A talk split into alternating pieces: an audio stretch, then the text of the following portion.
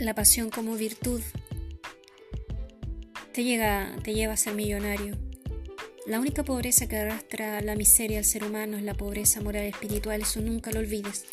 La falta del conocimiento en uno mismo, que nos lleva a carecer de recursos en nuestras virtudes y nuestras habilidades, como un factor motivacional para lograr nuestras metas.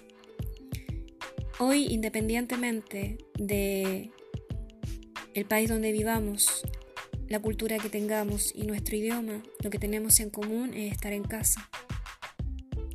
La pandemia se puede considerar como una oportunidad para un autodescubrimiento y desarrollar las virtudes y las habilidades que, que tenemos. Si te gusta la mecánica, o si eres inquieto o inquieta, realizar gimnasia, danza, baile, aprender carpintería, aprender jardinería, aprender decoración, pintura, tejer, dibujar, escribir, en fin, un largo etcétera. Y también aprender a utilizar las plataformas de la tecnología, pero siempre aprenderlas por una razón, un porqué. La motivación nos implica movernos internamente y nos dirigimos como con todo nuestro ser a, cumplir metas o fines determinados. Los impulsos nos mueven, nos mueven a realizar acciones y persistir en ellas para culminar en, la meta. Todo tiene relación a esta pasión que nos mueve la voluntad y el interés. Tú, independientemente de tu temperamento y carácter, puedes lograr siempre el éxito. Te voy a dar dos referentes de dos personas muy apasionadas, uno en el mundo deportivo y el otro en el mundo del canto.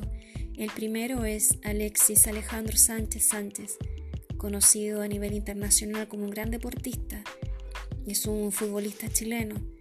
Cuando él inició, careció de, de medios económicos, sin embargo, se lo llevó a otra ciudad un entrenador, un representante. Y él, con sus nueve años, perseveró. Su pasión era jugar fútbol, nunca fue otra cosa. Ser futbolista y dejó el sudor en cada entrenamiento. Y cada vez que quedó en banca, su humildad lo ayudó a perseverar, a no decaer, a seguir, a avanzar.